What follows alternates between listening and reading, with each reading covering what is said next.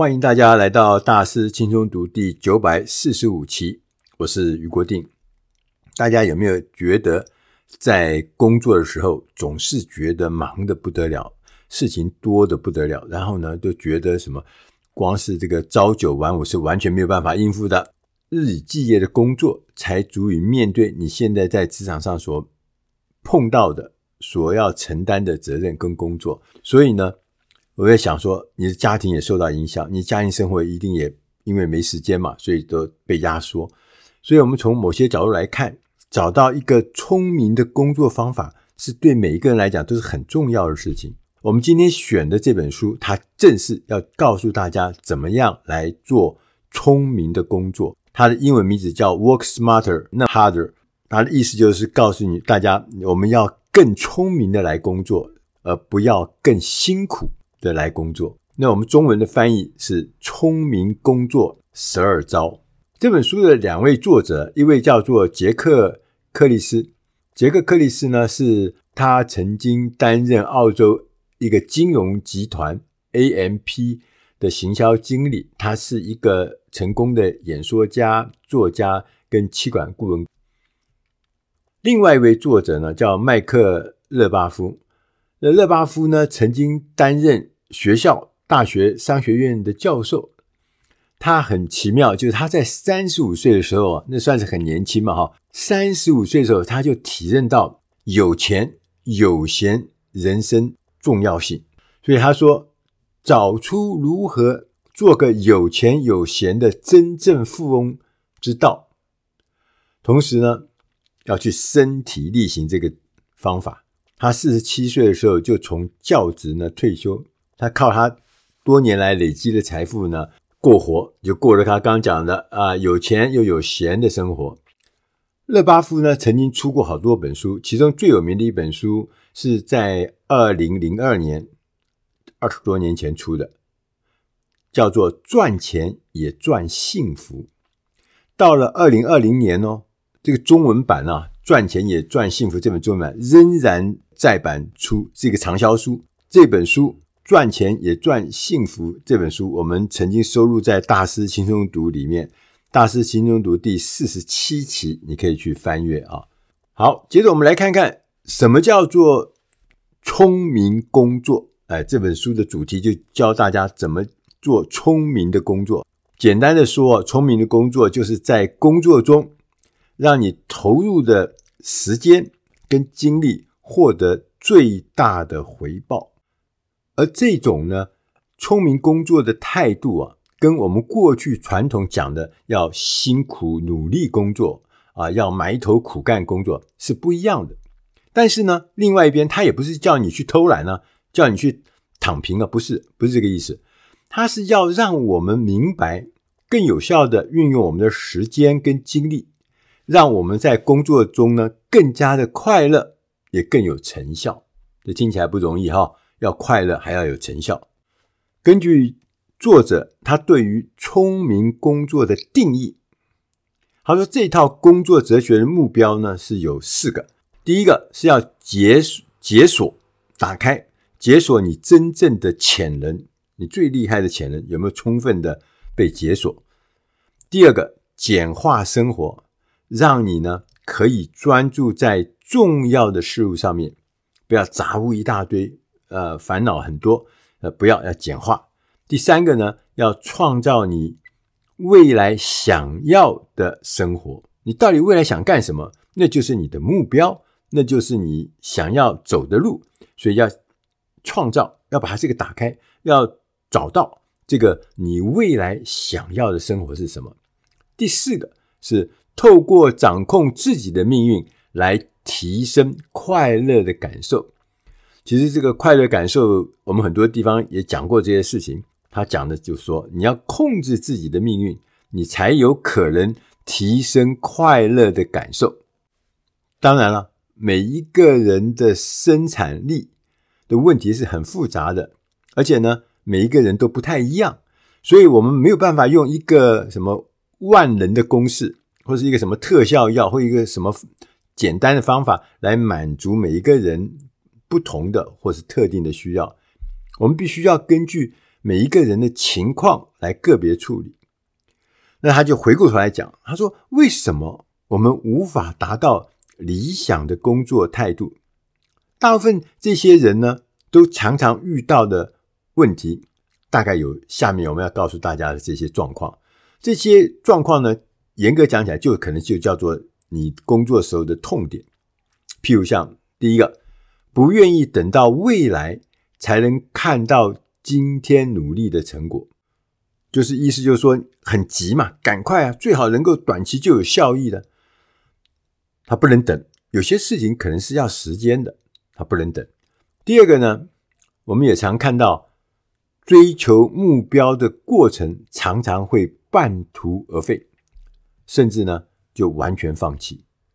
第三个呢，就是社会会灌输我们错误的努力工作观念。有些观念呢，它不是通用的，某些方面是有用，有些方面是错的。譬如说，讲一个，他说：“埋头苦干，勤能补拙。”你这里到底是对的还是不对的？其实不一定是对的，不一定适用在每一个状况。这就是可能是有时候你会得到一些错误的观念。第四个是说，不知道，或者说没有明确的决定自己呢，要从。人生中得到什么，这也是很常见的。因为什么？我们常常很多人，你问他，你说你到底想要从人生中得到什么？其实讲不清楚，说不明白。对，因为怎么样？没想过的事情。所以呢，每天就像无头苍蝇一样，东也好，西也好，游来游去，飘来飘去。第五个呢，是很糟糕的时间管理。这个呢，就对我来说呢。是非常非常的这个重要的，就是那个时间管理。以前我可能有很多的事情，所以呢，就跟着事情的节奏前进。那什么事情要先做，什么事情要后做，什么事情要大做，什么事情要小做，完全没概念。这就是我的状态。所以我以前真是忙得要死，但是呢，总觉得好像投入这么多，但是回收这么少。所以时间管理千万不要把它搞得一塌糊涂。第六个是不理性的情绪。啊，自我认知很很薄，很薄弱，害怕失败啊，忧郁啊，内疚啦、愤怒啊，常常那个情绪控制很差，或者走到一些麻烦的情绪里面去，就像刚讲忧郁啊，现在忧郁症，我那天看了一个统计数字，忧郁症的这个比例啊，已经超过百分之十五，就是在职场工作里面有百分之十五人有忧郁症的症状，这是非常普遍的一件事情。但这些不理性的情绪都会让我们很难达到理想工作的状态。第七个是拖延症啊，这个大家都有印象。我们小时候这个不到最后的关头绝不行动。以前这个在读书的时候写暑假作业，都要到最后两天要去上课、要去交卷的时候才开始来写那个庞大的暑假作业，就拖延症嘛。很不好。第八个呢是不愿意或者是不会授权，授权是大学问呢、啊。你如果不会授权，你永远所有事情都扛在自己身上，你做的成就，你做的这个整个的这贡献一定会小嘛。要授权，让更多人跟你一起来分担责任，跟你一起来创造更大的成果。第九个，沟通技巧不佳，沟通技巧，对，这个不用多说，对。有很多人，你现在想想看，你身边甚至包含你自己，有没有很多的主管，他是沟通技巧非常差的，总是好事也变成坏事儿。第十个是无谓的冲突，无谓的冲突，这个不但在工作上，在家里面，我们也常常发生无谓的冲突，为一些莫名其妙的事情冲突，而这个冲突的后果呢又很严重，所以说无谓冲突也是麻烦事。第十一个呢是。外在的干扰，就你在工作的过程中，就像我刚刚前面讲的，很多的会议、很多的访客、很多的电话、很多的信件啊，这些东西其实都是会干扰你的。你如果没有处理好，你不但前面讲的时间管理会一塌糊涂，事实上你会整个人会被干扰。第十二个是要太多无意义的文书工作。以前古时候不是那个。公文都是一张一张的纸嘛，啊，每天堆了一大堆，批都批不完。公司越越大，事情越多，阶级越高，文件也越多。但现在虽然变成电子化，但是它东西还是在那儿，那些文书只是上网而已，但是还是很多。所以你要把一些没有意义可以授权出去，不必要的授权出去，不要让过多无意义的文书打扰你。那我们刚刚讲的啊，这个十二个痛点呢，十二个痛点其实正是我们这本书要告诉大家的十二个工作理念，十二个工作理论。这十二个工作理论呢，就是针对刚刚讲的那十二个痛点来的。教我们如何聪明工作，而不是辛苦工作。这十二种聪明工作的方法当中，哈，有几点我觉得是特别有趣，所以呢，我们来跟大家分享讨论一下啊。他说，首先我们要来谈谈什么叫做工作投资理论。投资哦，我们大多数的人啊，常常会啊依赖那个即时满足。的生活方式，或者是过着得过且过的生活方式，这两种生活方式，即时满足或者得过且过的方式呢，我们常常会忽略了，或是忽视了投资自己未来的重要性。如果说我们用投资的角度来看的话，我们。为了在未来更有效的利用我们的时间，我们必须要牺牲，愿意哈牺牲一些现在的时间、当下的精力跟短暂的享受，就是要做一点改变了，要牺牲一下。我们常说的时间就是金钱，你一定从小就听啊，时间很珍贵，时间就是金钱。但事实上不是这样子的。他说，时间就是金钱，只有在一个状态之下，就是当我们的工作品质。能够决定我们的时间价值的时候，那个时候时间才是金钱。我讲个例子，呃，我最近呃碰到律师，他说一个小时他工作八千块，另外一个大律师他说哦，我一个小时工作两万块，一个小时两万块，我就想起来，那还有一些人是一个小时一百八十块，对，或者是两百块，那就两百块跟两万块差别很大。所以，那当然，那个律师讲，他的时间才是真正的金钱。那个在 Seven Eleven 打工的人，一小时只有一百八十块的人，一百五十块的人，那是血汗，那不是金钱。所以呢，我们要更明智的知道，我们愿意放弃一些即时的享受，我们要来为未来的长期的成功来奠定一个基础。就是说，意什么？就是说，我们要设定。一个目标，同时要达成这个目标。换一面来说，意思就是说，我们要在我们自己人生中好多好多的面相里面，要设定具体的目标。譬如像我们在我们的职涯中，我们要设定目标；在事业上，在人际关系上，在休闲生活上，在个人成长上，在物质环境上面，在社交上，几乎每一个领域里面，你的方方面面，你应该都要设定具体的目标。来提升我们的工作品质或是生活品质，这样子我们的时间才能够创造更宝贵的价值。听得懂哈？对，这一句话呢，我自己想了很久。对，没错，你没有目标，你的时间怎么会变成有价值呢？你每天那么晃来晃去，晃来晃去，这也就是为什么你一定会发现某一些人啊，工作。的时候，他觉得工作是他生活的重心，而且充这过程中充满了乐趣，富有成效，而且还带来回报。但我会发现，另外有一群人啊，工作是痛苦的负担，需要忍受的事情，而且呢，他们根本没有任何的进步，没有进展，就是日复一日的为那些需求、生活上的需求而奔波忙碌，这差别很大。接着呢，我们就要来谈谈如何培养高效心态。高效人的心态有几个呢？会削弱个人效能的通病，大家都有的，很容易就上升了。第一个，内疚，担心别人的看法，很在乎别人的看法，对，为别人好像工作。第二个，担忧未来的挑战，或是担忧未来的需求会不会改变。就对未来啊充满了恐惧，充满了害怕，充满了担忧。第三个，因为过去的经验而怕未来可能会失败。对，尤其是现在环境变化这么快，大家都在讲，哎呀，这个过去的东西啊，都折旧折得很厉害，过去的东西都无效了。所以你呢，尤其资深的人就很害怕，哇，万万一未来这个新环境来的话，我的经验是不是就变没用了？第四个，将愤怒当作万能的借口。讲到这边，你会不会有一个印象会出来？你在你的工作、你生活周遭，是不是有这样的人？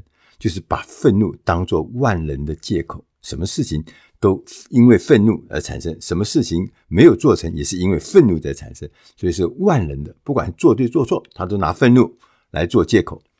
事实上啊，每一个人要知道，我们每一个人的实力，事实上是远超过自己的想象。因为很多的实力都隐而未未发，没有发出来，藏在那里。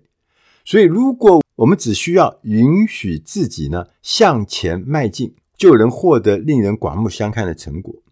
但重要的就是让自己向前迈进。通常我们因为害怕、恐惧、不熟悉，所以我们就躲在那儿，没有发挥我们真正的实力。我们在上一期的大师轻松读也有谈到。如何克服 FUD？FUD 是三个英文的名字，分别是恐惧、茫然跟怀疑。所以呢，每个人都会有，其实每个人都会有恐惧，都会有茫然，都会有怀疑的哈。但是呢，我们应该要选择，我们要培养一个内在更强韧的心态。就像我们这本书作者他建议的。我们要让过去啊留在过去，要重新的，我们是面对的是未来，面对是未来，要把过去放在一边，同时呢，要发挥我们的优势，并且呢，学会善用这些优势。在这边呢，我特别提醒每一个人，其实都要去盘点自己有什么优势，很多人都没有去盘点，所以他视而不见，所以他就。常常的觉得自己好像没有什么优势，只有劣势，没有亮点，只有痛点，所以要去发挥我们的优势，并且要学会善用它。第三个呢，建议是无条件接受你的内在价值，内在价值，你对你自己的肯定，你对你自己的价值的肯定，你知道你自己是有价值的人，同时你要拒绝让。别人定义你的价值，这也是一个很麻烦的事情。对，我们从小长大的时候，我们常常因为，譬如说我从小因为功课不好嘛，投投机取巧，上课不专心嘛，哈，常常那个这个不交作业，所以呢，我总是我在那个小的时候从头到尾我没有一件事情是好的，因为什么？一个功课不好的人简直就不是人，你知道？所以呢，就很挫折，就觉得很很不舒服。为什么？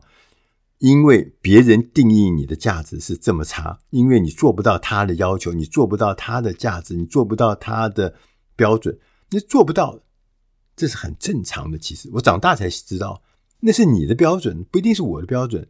那场游戏是你要玩的游戏规则，不一定是我的人生游戏规则。所以要拒绝让别人定义我们的价值。作者呢，还在这个书里面提到一个很重要的、很大的一个课题，就是。聪明工作必须要团队合作，团队合作，他这里有重点。他说重点呢，第一个是学会授权。如果我们能够有效的利用别人的时间，那么我们就会有足够自己的时间。我们不是每一件事情都专长，我们不是每一件事情都能够扮演很好的角色。授权很重要，让那些厉害的人、专长的人来做他们厉害的事情，而这些事情。我们来做不一定有效果。第二个呢，就是要提升个人沟通技巧。沟通啊，沟通是影响别人最重要，甚至可以说是唯一的手段。我们要深刻的了解哈，相同的话语对不同的人哦，可能会传达出完全不同的意义。所以呢，在这个理想的状态之下，任何的讯息都应该是量身打造。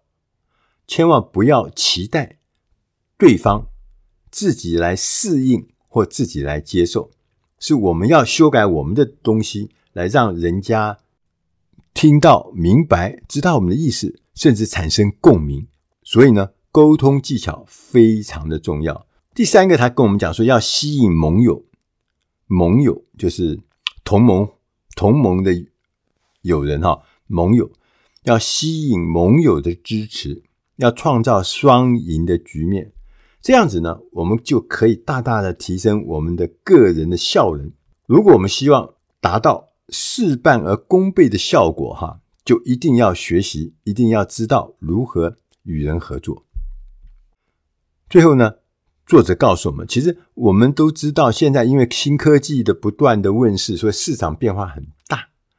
我们懂得这个聪明工作的人呢，才能够看见新机会，能够把握职场。变迁事实上是一个新机会，是一个好处的。有的人搞不清楚，就很害怕。哇，这个新的是不是就来取代我啦？我就没有空间啦，我就没有未来了？不是，它是机会。例如像哈，新的企业组织架构正在一一的浮现。这这个架构是因为新科技、新方法，所以呢，我们要增强我们的技能组合跟知识。要将我们自己呢放在那个趋势、那个新兴趋势的前沿，让我们的企业呢成为推动进化的倡导者，而不是呢变成一个试图抵挡变革风潮的老怪物。第二点，你有没有发现啊？在这个现在这个网络时代，在这个资讯时代，每一个人的力量、个人的力量会变得更明显。对，你以前唱歌只有一个人听到。或你周边人听到，现在你在网络上唱歌，可能是千百个人听到，所以个人的力量变得很明显，也使得呢，聪明工作而非努力工作要变得比以前更重要。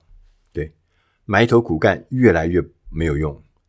第三个呢，是消费者的影响力会变得越来越广泛，所以呢，你要在那个顾客导向的市场取得成功，你必须成为。顾客的拥护者，就是说，你有很多粉丝，他拥护你。如果没有这些拥护者，你就不会成功，你也不会变成一个聪明的工作者。第四个，他说，虽然大家都明白，在这个大的这个变革过程中，这个整个环境在变化之中啊，我们会感觉到很多的职位会减少，很多的职位变成没有了。但从另外一方面来看，有一些人啊，他是具有灵活性的，他有优秀的技能的，同时他关注成就，而且不是只是来找工作、来求就业而已的这样的一群人啊，他们可以选择的工作数量啊，其实事实上是不断的在增加。意思就是说，你那些老的工作方法、老的工作经验、老的工作职位或老的工作者啊，他的职位确实是在减少，只有这些。新的聪明工作者，他反而机会是增加的。为什么？因为他的能力、他的看法、他的态度、他的内在价值，都是符合新市场需要。所以，不管你将来是找到新工作，甚至你去寻找创业的机会，或者是加盟到你有兴趣的这个领域里面去。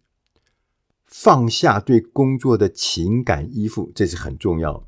同时，我们最重要，我们是去寻找符合个人兴趣跟热情的事业，绝对不要委屈自己，在一个你不喜欢的地方，或是你没兴趣的地方，没有热情的地方，那是浪费时间。最后呢，作者提醒我们，杰克·克里斯跟麦可·勒巴夫，他提醒我们，我们未来。拥有的是工作，不是职位。好消息是，未来有很多的工作等着愿意去做的人，他在等我们。而我们所做的工作，可能与我们过去习惯做的不一样、不同。他会用全新的结构，同时更注重团队合作，更有弹性，更短期，更呢。要求成果导向，换句话说呢，我们正在回归到那种刻意设计的职位，被创造出来之前，一种更自然、更有意义的工作方法。